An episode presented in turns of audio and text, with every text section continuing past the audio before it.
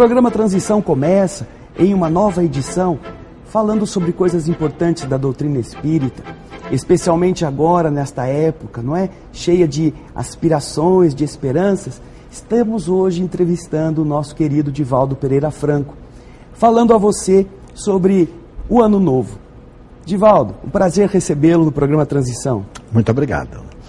É, Divaldo, nós aprendemos com os espíritos a importância do dia, das 24 horas, como presente de Deus para a, renovação do nosso espírito através das tarefas. É, você tem para nos informar alguma visão a respeito de como os espíritos veem a transição de um ano para outro? Este período de um ano que se encerra para dar agora espaço ao novo período que começa?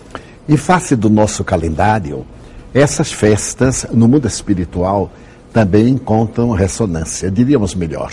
A Terra experimenta a ressonância das celebrações que têm lugar no mundo espiritual. Principalmente quando termina o exercício, há um grande júbilo entre os espíritos nobres, considerando-se, por exemplo, no balanço que eles dão das atividades, o saldo credor, ao invés de, nos dias tormentosos, o saldo devedor. E é natural que eles considerem esses períodos como festivos e dignos de celebrações. Então, por exemplo, no, na mudança de um ano para o outro, há uma grande alegria entre os espíritos nobres que estabelecem programas para largos períodos, não existindo o improviso e tampouco o acaso na realidade das leis cósmicas, tudo é trabalhado com muita antecedência. E quando se conclui um ciclo, é natural que haja o júbilo pelo êxito que aquele ciclo pôde lograr. Então, os espíritos celebram da mesma forma as nossas alegrias. O dia de finados, por exemplo, que passou há alguns meses, há algum tempo, é celebrado no mundo espiritual, porque pelo menos alguns familiares lembram-se dos seres queridos que viajaram naquele dia e eles voltam festivamente para agradecer. Dessa forma, o início de um novo ano é sempre celebrado com alegria. E, curiosamente, o dia 1 de janeiro é denominado o Dia da Fraternidade Universal. É verdade. E muitas pessoas, nesses períodos, se entregam a um, a um sentimento diferente, não é? São ocasiões, às vezes, de se reunirem em família, de terem um, um, um encontro com aqueles que estão há muito tempo distantes, não é? Isso ajuda também a tornar isso uma coisa mais festiva, não é Contribui muito para a fraternidade, porque já começa dos períodos da celebração do Natal. Embora Jesus não tenha nascido dia 25 de dezembro, que era o período das Saturnais em Roma, essa data ficou celebrizada, pelo menos no Ocidente e hoje também no Oriente. As cortes espirituais descem à terra, evocando aquela noite memorável em que a estrela de primeira grandeza veio ter conosco para poder desenhar o futuro da humanidade. Então há uma mudança de vibração. As criaturas ficam mais acessíveis. Talvez a sinfonia sublime do Natal prepare para o encerramento do ano e abertura do novo exercício. Então as criaturas sentem uma necessidade imperiosa de permutar alegria através de presentes, apesar da técnica mercadológica estabelecer isso como essencial, esquecendo o fundamental, que é a proposta de Jesus e que é a programação para o ano novo, mas de alguma forma essa troca de amabilidade sempre nos dá um sentido de cultura edificante, de fraternidade. E realmente é o período das celebrações domésticas, das alegrias, que lamentavelmente são feitas através de terríveis matanças de animais. Deveríamos fazê-las de uma maneira menos cruel, menos perversa. Já existem hoje recursos tão grandes e admiráveis que as matanças de animais para celebrar o Natal, para celebrar o Ano Novo, poderiam sofrer uma modificação, mas isso ocorrerá à medida que haja o desenvolvimento sócio-intelecto-moral da criatura humana. É, Divaldo, na ocasião da chegada do Ano Novo, as pessoas em geral cultivam certos rituais, simbolismos, cerimônia, e fazem isso até para atrair a boa sorte, para, para os augúrios do novo, do novo ano que começa. Como a doutrina espírita, Divaldo, vê essas manifestações das pessoas nesse sentido? Esses atavismos, de certo modo, contribuem muito para o indivíduo através de uma autossugestão lograr metas que se ele não tivesse um caminho pedagógico para fazê-las, de certo modo, repito, eles não lograriam o êxito que perseguem. A roupa branca, por exemplo, periodicamente está sendo substituída pela moda. No ano passado, no ano atrasado, o tom do dia primeiro era o amarelo.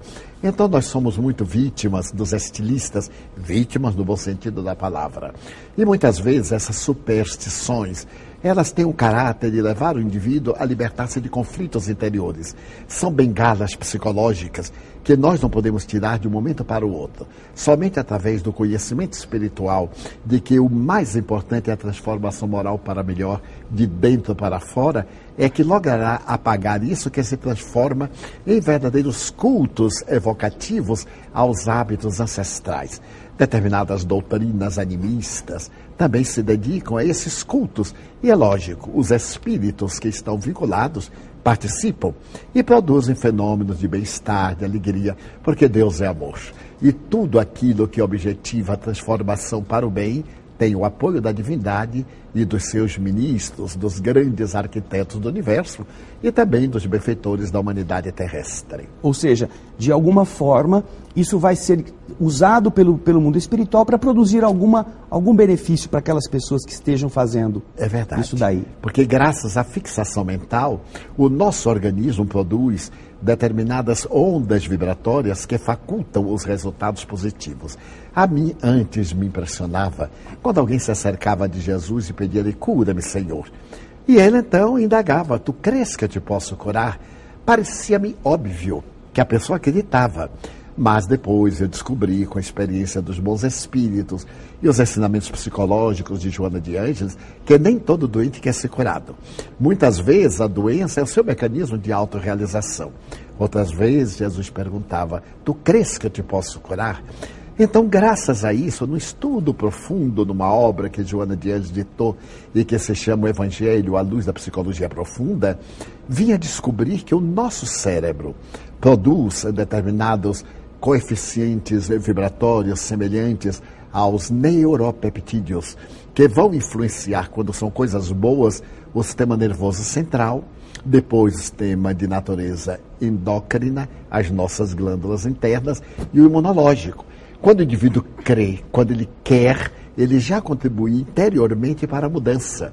Quando ele odeia, quando ele tem sentimentos perversos, ele produz exatamente o oposto, porque aquelas descargas energéticas vão contribuir para que se dê a enfermidade, matando o sistema imunológico. Então, muitas vezes, essas superstições contribuem para a crença, e na crença há toda uma alteração do sistema nervoso central, das suas glândulas de secreção endócrina, do aparelho imunológico, para poder o indivíduo tornar-se receptivo, idealista e acontecer. Daí a autossugestão, como a alossugestão, contribui muito para o bem-estar do indivíduo.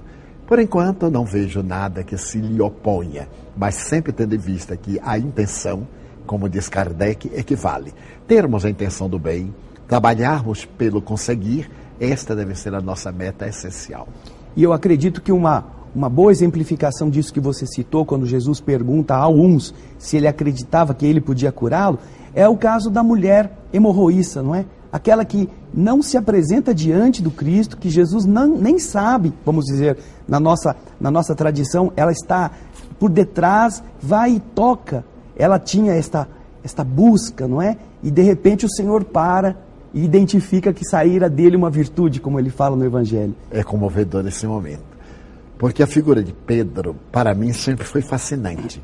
Era o homem, era o indivíduo, era um pescador acostumado às lides do mar, a uma convivência algo agressiva. E naquela confusão que se estabelece, Jesus volta-se e pergunta-lhe quem me tocou. E a reação de Pedro é tão humana: olha lá, vê se eu vou saber quem lhe tocou nessa confusão terrível. Jesus Pedro, Simão, eu senti que de mim desprendeu-se uma virtude. Aquela mulher trazia os condicionamentos. Ela sabia que se tocasse em Jesus, ela lograva. E ao fazê-lo, houve uma irradiação eletromagnética da saúde do mestre que a inunda e ela se recupera. Entra na guita da multidão, fui eu, Senhor. É o exemplo da fé, no seu sentido mais profundo. Todo o organismo contribui para este resultado, como no ódio, a aceleração da nossa circulação, o palor da face, o aspecto colérico vermelho ou verde com derramamento da bilis, todo o organismo entra nesse festival de efeitos, proporcionando exatamente aquilo que o indivíduo persegue. Divaldo, é comum que a gente, aguardando a chegada do ano novo, não é? Nós o encontremos debaixo daquele velho refrão, não é? Muito dinheiro no bolso, saúde para dar e vender.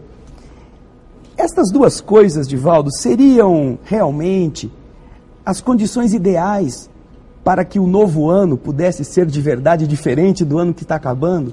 De maneira nenhuma.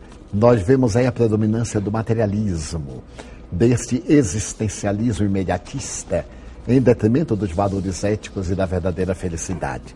Caso muito dinheiro no bolso, saúde para dar e vender fossem essenciais, os indivíduos saudáveis não se entregariam aos vícios, desperdiçando esse patrimônio sublime que é o bem-estar, que é o equilíbrio psicofísico emocional.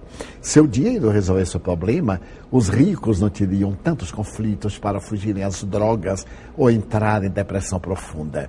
Mas isso faz parte do corriqueiro, da superficialidade. Dia vai chegar em que nós temos assim, muita paz de espírito, que neste ano eu realize os ideais que abraço, com saúde, sem dúvida, para poder atingir as minhas metas. Porque a criatura humana é vítima da propaganda. E as é. propagandas são tão bem urdidas que aqueles indivíduos que não fazem o que a mídia recomendam entram em depressão. Eu já encontrei pessoas deprimidas porque não podiam ter um vestido novo para o ano bom. E então eu dizia assim, mas você tem saúde, que é muito mais importante do que o vestido. Ah, mas todo mundo está com roupa nova. Eu digo, nem todo mundo. Bilhões estarão com roupas velhas e rasgadas. O essencial não é o traje que você coloca, é a, o brilho interior que você pode exteriorizar. Mas nós somos muito condicionados a esses impactos, mesmo no Natal. Então eu perguntei certa feita a uma criança lá na mansão do caminho, ao menino do bairro, o que é que o Natal quer dizer para você? Disse, Papai Noel. Então a figura de Jesus ficou no plano secundário. Aquele velhinho gordo, nesses trópicos quentes, Sim. com as roupas vermelhas e o arminho, não pode haver nada de maior distorção do que aquela figura suave do mestre Nazareno. Mas é o velho São Nicolau, a figura turca, outros dizem que é da que veio das regiões frias, nórdicas. O que importa é que houve uma mudança para pior. A figura do presépio criado por Francisco de Assis cedeu lugar à árvore de Natal, cheia de presentes, cheia de brinquedos. Também o Ano Novo perdeu a sua característica de ser um momento de graves responsabilidades, parar para pensar. Como qualquer empresa, nós damos um balanço. Sim. Toda vez que chega o fim do ano. Seria o caso de darmos um balanço do nosso ano que está expirando, quais foram as nossas ações positivas, as nossas ações negativas, como repará-las, como nos recomenda Santo Agostinho, fazer a viagem interior para o autoconhecimento e programar a sua recuperação quando em débito ou programar a sua continuação quando com êxito. Você acha que em ocasiões como a do, a do ano novo, Divaldo, os nossos espíritos protetores, os espíritos tutores que nos ajudaram no projeto de uma vida, eles também se valem desses momentos para nos ajudar a, a relembrar, a, a pensar melhor certas condutas e buscar outros ideais? Sem dúvida. Posso mesmo pensar que aqueles indivíduos que formulam programações honestas e que agem de maneira serena são desdobrados do corpo físico durante os momentos de sono fisiológico e levados de volta ao grande lar onde revêem planos. Os mentores apresentam de programas que foram traçados antes da reencarnação, que ficaram no descuido ou que não foram concluídos, para que nessa nova etapa, ao impacto dos ideais, o indivíduo possa concluí-los de maneira eficiente e airosa. Então, realmente, os bons espíritos sempre aproveitam-se dos melhores momentos da nossa vida para nos ajudarem. Eles são esses anjos guardiães, devotados e amigos que sempre nos compreendem e nos ajudam. Como Kardec perguntou, interfere os espíritos em nossos pensamentos, palavras e atos? E eles mesmos responderam mais do que imaginais, a ponto de que são eles que vos conduzem. Claro que não somos marionetes, Mas toda vez que nós atingimos o nível vibratório, sintonizamos com aqueles que se encontram nessa área. E nesse período de festas, é necessário que sintonizemos com as altas esferas, porque também é um período amargo para as chamadas depressões sazonais. Aqueles que nos períodos de festa entram em depressão no dia do aniversário, Sim. no ano novo, no, Natal. no dia do Natal, é. no carnaval. Então é necessário que eles já se precavenham para que a serotonina e a noradrenalina não deixem de funcionar ao impacto desse hábito depressivo ancestral que os encarceram na tristeza nessas festas. Bem, nós vamos para um pequeno intervalo, mas antes eu vou deixar uma pergunta já engatilhada. Odivaldo, como cada pessoa poderia construir um ano melhor do que aquele que está terminando? Que princípios a doutrina espírita, você com a sua experiência, poderiam nortear, não é, no, no, naquele que está comemorando essa passagem de ano, para que de verdade o novo ano fosse novo ano mesmo, diferente do anterior. Mas você fica aí, daqui a pouquinho o Divaldo vai voltar com a resposta.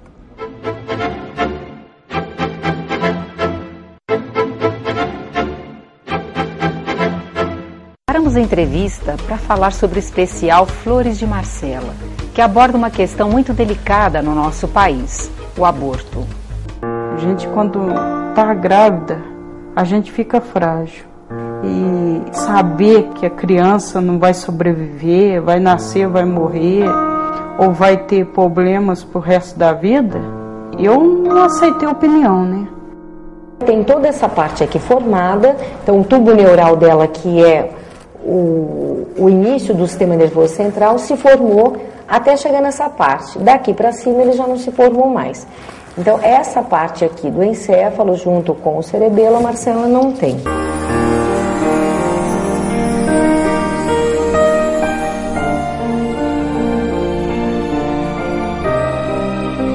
Não sei nem como explicar o amor que eu sinto por ela.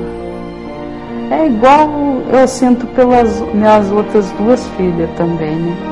E peço a todos os pais que se passar pela cabeça deles de eliminar um filho, não faça isso não, porque o filho, Deus quando Deus definiu para que ele seja vindo ao mundo, que deixe ele vir. Eu deixei ela nascer.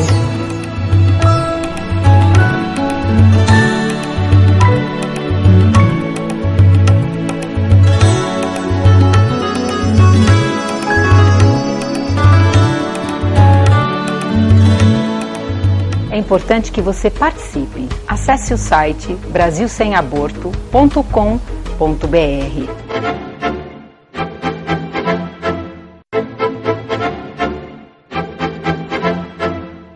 Estamos de volta com o programa Transição, a visão espírita para um novo tempo, entrevistando hoje Divaldo Pereira Franco com a temática do Ano Novo. E nós, antes do intervalo, tínhamos deixado uma pergunta. Como cada pessoa, Divaldo, poderia construir um novo ano melhor do que o anterior? Como a doutrina espírita poderia ajudar as pessoas na eleição de objetivos, ideais para que isso acontecesse? A vida é um processo de interminas renovações.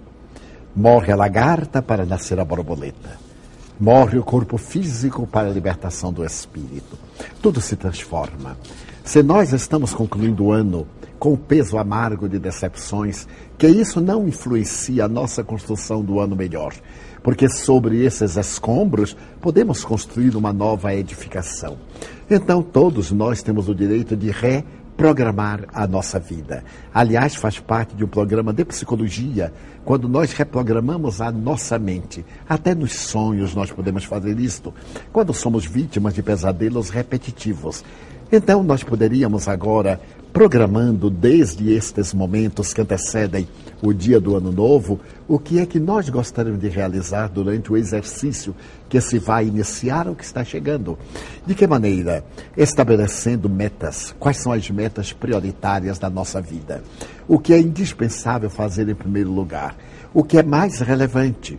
Porque perdemos muito tempo com as coisas secundárias e quando chega o momento das coisas essenciais, eis que já não temos oportunidade. gastamos muito tempo em conversações fúteis quando poderíamos estar aplicando na edificação de conhecimentos, no estudo, no deleite de uma música saudável, salutar, daquelas que podem nos enriquecer de esperanças, de aspirações. Então nós devemos reprogramar as nossas atividades e estabelecer um critério de execução. Durante a primeira semana, estudarmos o que desejamos fazer que não foi realizado durante o ano anterior e começarmos de pouco a pouco a estabelecer a nossa vida nova e os espíritos nobres nos ajudarão. Melhor dizendo, eles já nos inspirarão desde o momento quando realizarmos o propósito até a execução, quando estivermos em plena marcha de realização. É, nessa questão, Divaldo, é muito interessante, porque uhum. parece que o fim do ano é, ele é propício, mais até do que as outras épocas, é, em favorecer aquelas, os vaticínios, os, os, ledores de sorte, os videntes, e muita gente procura estas é, fontes, talvez até no sentido de obter indicações do que está faltando, como vai ser o futuro. A doutrina espírita se ocupa de orientar os seus simpatizantes desse jeito também, Divaldo? Então, a doutrina espírita tem diretrizes para sempre. O que mais me chama a atenção nesse profetismo barato é que quase todos aqueles que prognosticam o novo ano apresentam tragédias. A criatura humana tem uma preferência especial por fenômenos apocalípticos, por desgraças, por tragédias, que quase nunca se cumprem. Agora mesmo é o vaticínio de que o mundo vai se acabar do ano de 2012 por causa do calendário maia que aí cessou os seus dados. Ora bem, o mundo não se vai acabar jamais haverá transformações morais, haverá mudanças no próprio planeta, mas mesmo que o mundo viesse a acabar-se, a vida não se acabaria, porque a vida é espiritual, como diz Allan Kardec com muita beleza, mesmo que não houvesse o mundo físico, isso não impediria de haver o mundo espiritual, a vida estuante. Desta maneira, os indivíduos recorrem à buenaditia, a determinados aspectos de crendices e a certos fenômenos mediúnicos para poderem programar o seu futuro. Mas normalmente os resultados, além de pífios, são negativos ou perturbadores, porque muitas vezes são feitos de ameaças. É o velho Deus terror. O Espiritismo nos ensina que sempre podemos melhorar a nossa vida. Até mesmo quando uma coisa negativa nos acontece, isso nos traz efeitos salutares porque somente nos acontece aquilo que devemos, de que temos necessidade para evoluir. É uma doutrina fascinante o Espiritismo, pela sua lógica, porque não é uma doutrina de ocasião para solucionar problemas imediatos que nos dizem respeito a equacioná-los, mas para poder nos preparar a fim de estarmos em condições de os enfrentar com tranquilidade. Bem, Divaldo, você é uma pessoa que tem muito conhecimento é, é, também ao redor do mundo, nas inúmeras viagens que você tem feito. É, nós estamos ingressando agora no décimo ano do novo milênio. Dez anos já se passaram. Na sua visão cósmica a respeito desse mundo, que pontos você acha que já, dentro da visão da doutrina espírita, podem ser considerados positivos de aquisições? E que pontos você acha que ainda estão devendo, que precisarão ser construídos melhor ao longo dos outros 90 anos? Os pontos positivos são as conquistas realizadas pelo Espiritismo em diversos países, e nesse sentido, vale considerar a contribuição do Brasil como pátria do Evangelho, coração do mundo. Brasileiros estoicos têm viajado por diferentes rincões, levando o Evangelho restaurado, conforme previsto pelo próprio Espírito de verdade. Os túmulos abrem-se, os imortais põem-se de pé. Jesus falou que, no momento quando eles se calassem, os discípulos, as pedras falariam. O Espiritismo hoje, trazendo de volta os mortos queridos que violaram as sepulturas vazias, está levando essa mensagem de esperança a muitos povos, a muitos lugares. Países que em algum momento tiveram um movimento espírita, mas as duas guerras mundiais esfacelaram. Primeiro, nós vimos na França a Guerra Franco-Prussiana de 1869 e 70. Depois, em toda a Europa, a Guerra de 1914, 18, 1939 e 45. E depois, as guerras locais que esfacelaram muitas nações. Então, o Espiritismo está agora retornando através da alma brasileira, restabelecendo as tradições e as traduções espíritas, atualizando-as. É um ponto positivo notável. Viajando por mais mais de 60 países, encontramos ali brasileiros formando núcleos, abrindo espaços para a visão mais ampla de uma doutrina que abarca o cristianismo primitivo e também na sua condição de terceira revelação judaico-cristã. Aquilo que ainda poderemos aprimorar é a fidelidade doutrinária. Porque toda ideia, à medida que se expande, perde em qualidade o que adquire em quantidade. É o cuidado que nós devemos ter para sermos fiéis à codificação, para preservarmos este patrimônio sem as infiltrações dos modismos. Vivemos um momento em que a certa rotina que invade muitas casas espíritas abre espaço para a introdução de observações muito pessoais, de informações espirituais que não têm o caráter da universalidade, gerando situações embaraçosas e fazendo com que nasçam superstições dentro do movimento espírita, que não tem lugar para isto, e correntes, a ponto de alguém dizer assim: não, mas eu sou espírita kardecista como se houvesse espírita não kardecista. Sim. Mas eu sou espírita de tal ramo. Isso não existe.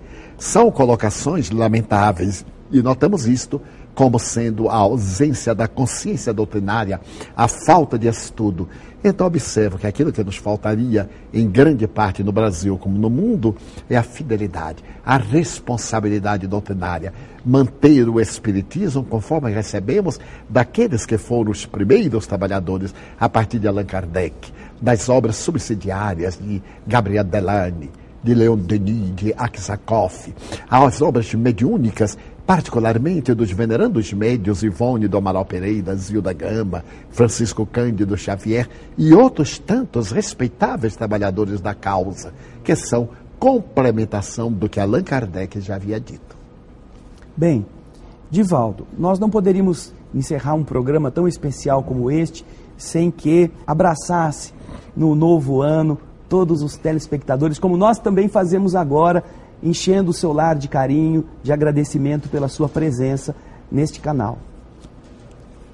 Vale a pena amar. Quando nós amamos, temos maturidade psicológica. Quando desejamos ser amados, ainda somos crianças que apresentamos as nossas carências afetivas. Como disse muito bem Carl Gustavo Jung, nós somos crianças carentes, crianças mal criadas, crianças que na idade adulta refletem aqueles conflitos da vida infantil. Então ame. Se alguém não gostar de você, não se preocupe. O importante é você gostar de todos. Se por acaso existem inimigos à sua volta, não lhes dê valor, porque o mal não merece consideração. Não seja inimigo de ninguém. É inevitável que haja pessoa que não goste de nós, e que mesmo fale mal de nós e até nos persiga, encontra-se um nível que não pôde superar. Compreendamos essa pessoa. O ano novo é um momento de renascimento, de esperança e de alegria. Espalhe esta alegria como o sol que vai devorar a névoa do desentendimento e apagar as sombras da ignorância. Jesus veio ter conosco para que tivéssemos vida e vida em abundância. Por isso ele foi enfático: eu vos trago boas novas de alegrias. Então, cara amiga telespectadora, caro amigo telespectador, demos-nos as mãos e construamos o ano novo com o espírito de alegria, servindo ao bem, pelo bem, em nome do grande bem. Aí está a mensagem do programa Transição para você. Que você possa ter aproveitado, que ele possa chegar a você como um presente, o presente de toda esta equipe que esteve com você em cada um dos programas, tentando presenteá-lo com o melhor que a doutrina espírita possui. Obrigado pela sua audiência e até o próximo Transição. Muita paz.